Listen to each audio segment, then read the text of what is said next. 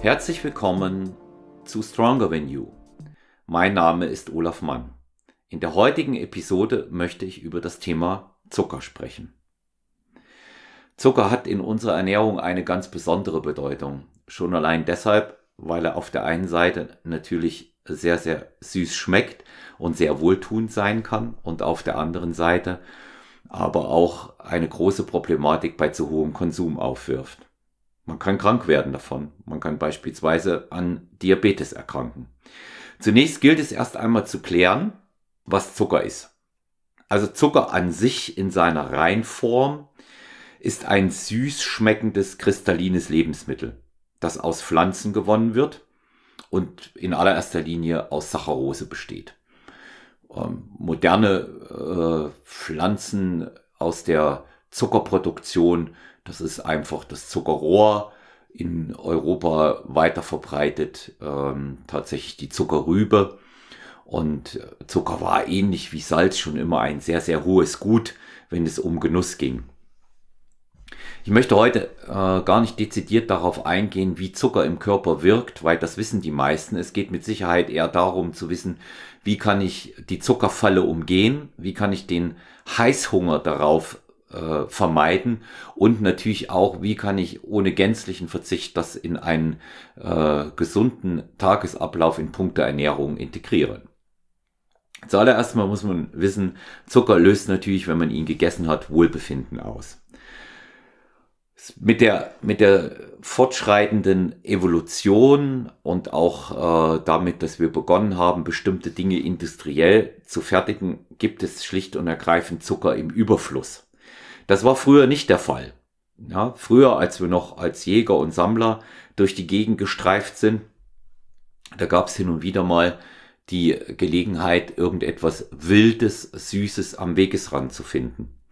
In seinem Buch Homo Deus beschreibt Yuval Noah Harari das sehr, sehr anschaulich. Er sagt, wenn wir auf der Suche nach Fleisch waren, das wir jagen konnten, dann begab es sich, dass wir am Wegesrand hin und wieder Beeren oder wilden Honig gefunden haben. Was haben wir dann gemacht? Wir haben da viel, davon so viel gegessen, wie wir essen konnten. Es war ja auch nicht unbegrenzt verfügbar. Irgendwann war es zu Ende und deswegen hat man davon so viel gegessen, wie tatsächlich in den Körper reingepasst hat. Auch über das Sättigungsgefühl hinaus. Dann springen natürlich die entsprechenden Motoren im Körper an und die Stoffwechselvorgänge. Glykogen in den Blutkreislauf abgegeben und natürlich sorgt das für ein sehr, sehr angenehmes Wohlbefinden. Glückshormone werden ausgeschüttet, das kennen wir unter anderem davon, wenn wir Schokolade essen. Mit der industriellen Produktion von zuckerreichen Lebensmitteln, das heißt Produkte, die mit raffinierten Zucker angereichert sind, beispielsweise Schokolade, Gummibärchen, ähm, Schaumprodukte oder eben auch äh, Speiseeis, hatten wir das im Überfluss. Wenn wir heute einmal schauen, wir können rausgehen in den Supermarkt und können Zucker in jedweder Form kaufen. Ich weiß, viele argumentieren, ich kann natürlich das Ganze auch sehr gesund machen, indem ich äh, 70 oder 80 Prozent kakaohaltige Schokolade esse, weil die weniger Zucker hat. Das ist erstmal richtig. Aber letztendlich ist die daraus resultierende Kalorie immer noch dieselbe Kalorie wie vorher auch. Das muss man sehen. Und insofern gibt es eigentlich kein probateres Mittel, als mit Zucker zurechtzukommen, indem man sich versucht, von ihm weitestgehend dauerhaft zu entziehen. Also, wie bei allen anderen Sachen, die wir konsumieren und die gegebenenfalls schädlich in unserem Körper wirken können, macht gerade bei Zucker die Menge das Gift aus. Sollte also tun nichts vermeiden, große Mengen hintereinander zu essen. Vor allen Dingen diese Einfachzuckerprodukte wie aus raffinierten industriell gefertigten Zucker hergestellte Lebensmittel. Und vor allen Dingen sollte ich weitestgehend Zucker als Therapeuten in meinem Alltag ausschalten. Wie haben wir das ganz oft? Wir essen zu Abend, haben sehr, sehr gut und vielleicht sogar vernünftig auch gegessen, was ähm, die äh, Qualität der Lebensmittel angeht. Ich sage ganz einfach einmal ein Hähnchen und Avocado. Und jetzt habe ich Appetit auf was Süßes. Weil ich das kenne und schon mehrfach so produziert habe für mich selber, esse ich etwas. was süß ist. Das verschafft mir kurzzeitig Befriedigung und ein Wohlbefinden. Gegebenenfalls fällt der Stress ab. Das ist an sich, wenn man das einmal oder vielleicht sogar zweimal pro Woche macht, kein Problem. Aber Mäßigung ist hier der entscheidende Schlüssel zum Erfolg. Weil wenn ich immer wieder Zucker esse, werde ich das Bedürfnis haben, aufgrund dessen, was uns Noah in seinem Buch gesagt hat, dass wir immer wieder Zucker nachfüllen müssen. Es gibt so ein Sprichwort, das besagt, Zucker will immer noch mehr Zucker. Deshalb mein Rat an alle, die von diesem doch durchaus potenten Suchtmittel loskommen wollen, nicht so viel auf Vorrat kaufen. Wenn ihr konsumieren wollt, kauft einmal, esst das Ganze dann und dann macht wieder einige zuckerfreie Tage. Man muss sich dem nicht ganz verschließen, weil auch da ist wieder umgekehrt der Effekt da. Sollte ich äh, dauerhaft auf Zuckerentzug gehen und gar nichts nehmen, ähm, werde ich natürlich umso mehr danach gieren. Die meisten Menschen jedenfalls. Es gibt einige wenige, die äh, mit ihrer genetischen Disposition dort anders äh, agieren, die können Stopp sagen. Also beispielsweise meine Mutter ist auch immer so gewesen, die konnte ein äh, Riegel Schokolade essen und dann beiseite tun, gar eine Praline teilen. Ja, und ich ähm, selber bin immer mh, mm, so äh, vom Denken her, dass ich mir sage, in welchem Kloster sind die Menschen aufgewachsen, die das können. Also das bedarf schon einer sehr, sehr großen Selbstbeherrschung. Wer das kann, der kann natürlich auch auf Vorrat etwas da haben. Es ist schwieriger für Haushalte mit vielen Kindern, aber auch da gilt, äh, man sollte Kindern nicht regelmäßig Zucker geben. Es gibt gute Varianten, wie man Zucker ersetzen kann. Beispielsweise durch Beerenobst. Zu viel Obst in anderer Form, was sehr zuckerhaltig ist. Es gibt einige Produkte davon sollte auch vermieden werden, aus dem einfachen Grund, Obst enthält Disaccharide und im Endeffekt werden sie auch im Körper zu nichts anderes als Glykogen umgewandelt.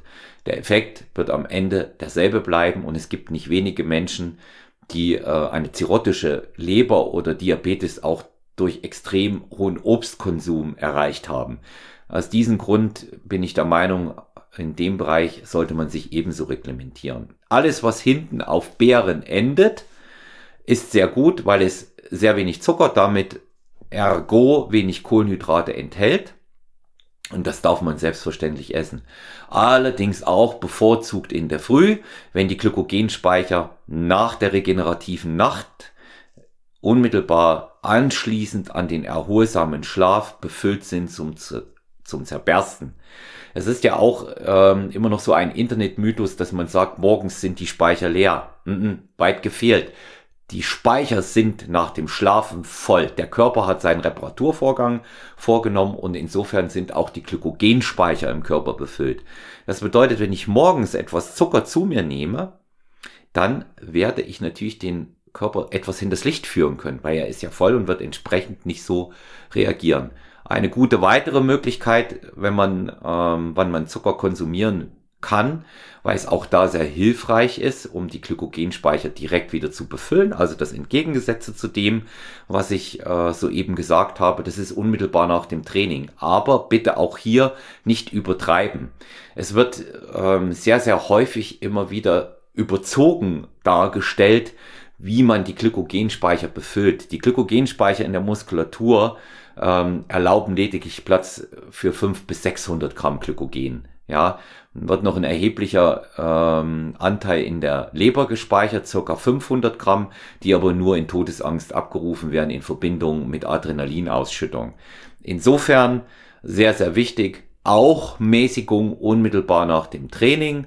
Da können es mal ein paar Gummibärchen sein, eher eine weit verbreitete, meiner Meinung nach, Unsitte. Ich würde das nicht so machen was ich für sehr sinnvoll halte, weil man dort die Glykogenspeicher sehr stabil hält und einige Fachleute haben das bereits auch im Podcast bei mir bestätigt, so unter anderem Manuel Bauer. Das ist ein Intra-Workout-Shake. Gibt viele Unternehmen, die das anbieten. Ihr wisst, ich mache keine Werbung für eine bestimmte Marke.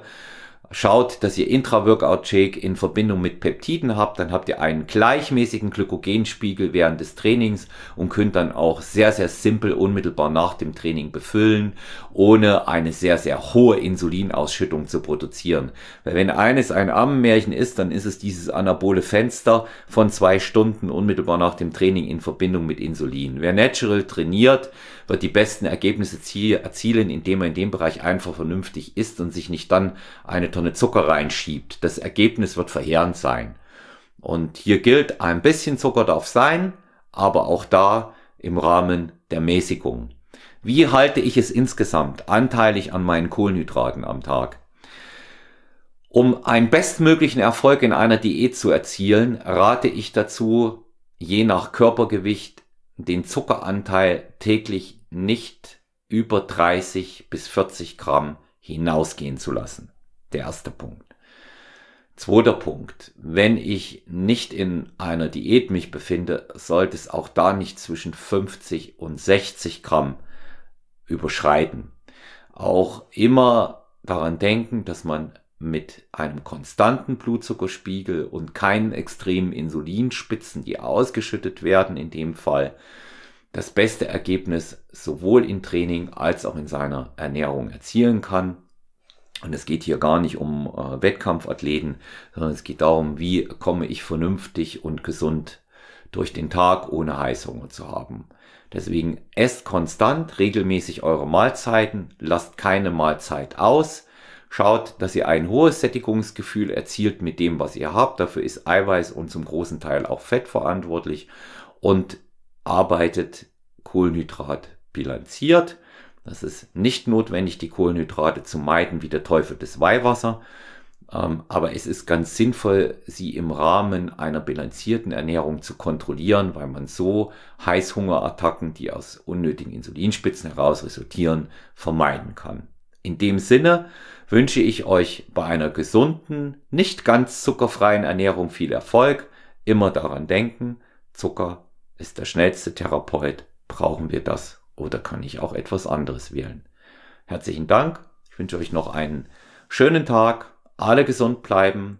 Gerne Feedback zu personal-trainer.gmx.eu oder auch mein.olaf auf Instagram, ebenso Stronger Than You Podcast ist dafür da und weiterhin könnt ihr mir sehr, sehr gerne Sprachnachrichten schicken. Vielen Dank für die zahlreichen bisher über WhatsApp Sprachnachricht. Wie kommt ihr durch den Lockdown? Was habt ihr für Fragen, für Ideen? Braucht ihr Unterstützung? 0173 7739230 Sprachnachrichten 0173 7739230. Alles Gute für euch, bleibt negativ. Bis bald, euer Olaf.